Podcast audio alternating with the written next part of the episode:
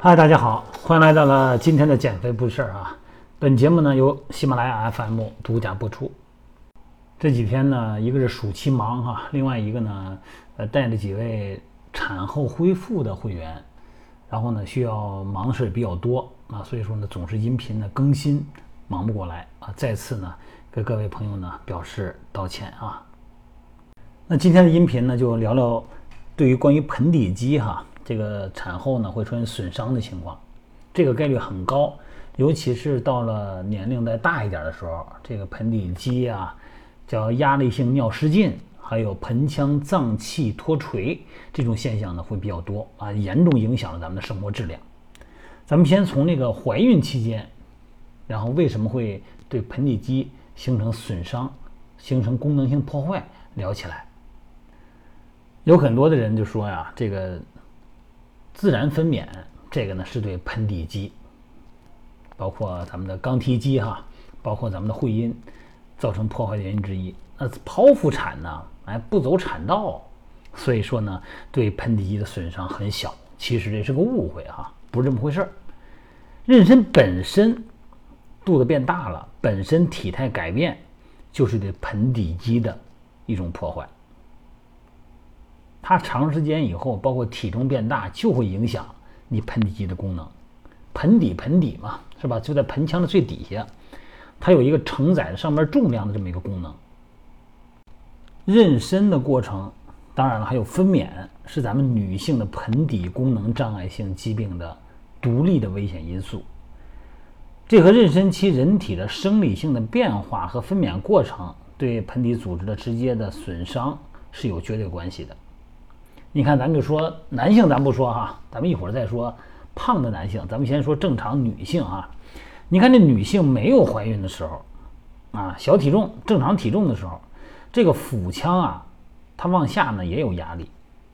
盆腔的脏器呢，哎，因为重力作用啊，它也有压力。但是腹腔的压力和盆腔脏器的重力方向，它不是朝正下方的，它是指向咱们的骶骨。哪儿是骶骨啊？就是你那个尾骨上头，那就是骶骨，哎，它是往后方的。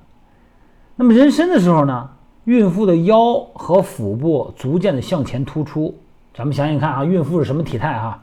头呢和肩部呢向后仰，它得平衡着这个突出的腹部啊。那这个腰部向前挺，这个是一个典型的孕妇姿势吧？哎，为什么到后期？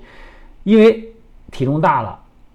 所以说呢，因为躯体的重力轴线前移了，这个腹腔压力啊和盆腔脏器的重力直接指向盆底肌肉，这个时候它的重力方向朝下。那么孕妇体重增加呢，子宫增大啊，都可以直接对盆底呢，呃，产生慢性的、持续性的机械性压迫，典型就我就是往下压，就坠着你。那么孕期呢，不断变大的子宫呢，又会对咱们右边的髂静脉产生很大压力，影响了血液回流的速度。这时候你盆底肌啊，它就缺氧、缺血、代谢失衡。那这个过程呢，不仅是伤害盆底的肌肉哈，严重的呢，还会对盆底的神经造成一定伤害，导致神经传导的过程延长。这样的话呢，就降低了盆底肌的收缩的能力。理解不，大家？那么另外呢，就是孕期的体内的性激素水平的变化、代谢啊，这个整个影响胶原蛋白的代谢。那么胎盘分泌的松弛素呢，又让骨骼的这个骨盆的韧带变得松弛，这样的话呢，盆底的支持结构减弱。这个原因呢，就会让产后呢发生盆底功能障碍性疾病的风险增加了。所以说呢，这个在妊娠时候哈，呃，出现压力性的尿失禁的孕妇。那么你在产后三个月、六个月、一年以后，压力性尿失禁发生的几率增加两倍、三倍，甚至于五倍。所以说呢，在妊娠的时候呢，就是导致产后盆底肌这个系列疾病的一种独立的危险因素。为什么今天要聊这个话题哈？因为有一个，我不是做了有那么四五个产后恢复嘛，那么其中呢。呃，有一位会员，他呢是剖腹产，其实他的情况呢是可以顺产的。他说他条件挺好的，骨盆也宽哈，呃是应该顺产的。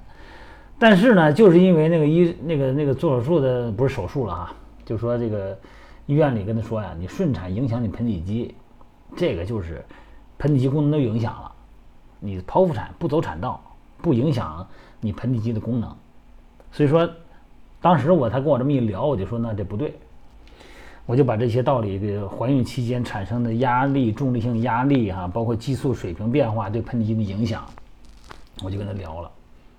那后来他觉得，哎呦，他说那还真是这么回事儿。我觉得这种认知啊，很多人可能都是这么认为的。所以说我今天有必要说做个音频，让大家呢去理解理解哈。当然了，仁者见仁，智者见智。当然你说自然分娩是不是对盆底肌影响大？那当然也大，那肯定是大呀。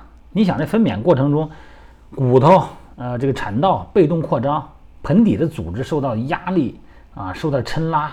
那胎儿分娩的时候呢，会对这个会阴整个一个机械性损伤，是吧？加上阴部的神经受损，那都可以导致后期的这个盆底肌的肌力下降，而且呢，受损的程度呢，会随着呃分娩的次数的升高而升高。那剖宫产呢，它就减少了分娩过程中对盆底肌这个阴部神经的损害率会降低，所以说呢，剖宫产呢，在短期内。对盆底肌影响呢，相对于自然分娩是降低的，但是不管哪种分娩方式，对盆底功能的远期恢复都没有明显的保护作用。那话聊到这儿了，再往下聊什么呢？那就是那肯定是得康复啊，是吧？不光是产后康复啊，你怀孕前，你包括现在我上私教课也是一样。虽然呢，很多私教课是女性，呃，但是只要是。你实事求是说，你说咱们训练的深层肌肉有哪些啊？浅层肌肉咱都知道啊，胸肩背腿。深层肌肉，膈肌、腹横肌、盆底肌啊，竖脊肌、多裂肌。那这些肌肉都是需要训练的啊，要保持一个收紧盆底肌的练习啊。我就专门又做了一个呼吸练习，就是三维呼吸练习，通过呼吸的方式激活盆底肌，在训练的时候呢，有效的调动盆底肌。所以这也作为教练嘛，这个也是对会员负责任的一种表现。所以说也没有什么好忌讳的，只不过你措辞的时候呢，你注意点就罢了。所以说我觉得作为健身教练啊，盆底肌训练应该是给他提到我们私教课的日程当中，要做一些这个引导性的，跟他们做一些指导。不管是产前还是孕期中还是产后，这个时候都要做盆底肌训练。一点都不会影响她正常的分娩、正常的怀孕，什么都不影响。而且呢，对她整体的以后的出现的这种慢性疼痛有特别好的治疗意义。有很多的出现这种盆底肌的疼痛啊，就是筋膜疼痛，它可不是光盆底疼痛，腰、底部就骶骨位置啊、臀部、腿部的筋膜疼痛，包括肌肉坚硬存在的肌痛点，哎，都可以发生在。产妇分娩后一两个月内，这都属于盆底肌的一些损伤产生的牵连效应。这话说到这儿，我刚才说的主要重心就是因为体重的变化啊，因为脊柱的变化导致重心呢对盆底肌的压力。那么有的时候你想想，如果你的体重过大啊，特别胖，你的腰椎、你的肩、你的头和你的肚子是不是也出现一种像孕妇的体态？那这个时候。你的盆底肌也会出现这种压力，我特指女性啊，因为女性的盆底的结构跟男性不太一样，更容易出现盆底性功能障碍。好了，咱们这个音频十分钟以内是吧？聊多了大家也听不进去，也觉得腻歪，所以说呢，咱们就聊到这儿。以后呢，咱们在相关话题细节处呢，咱们再接着聊。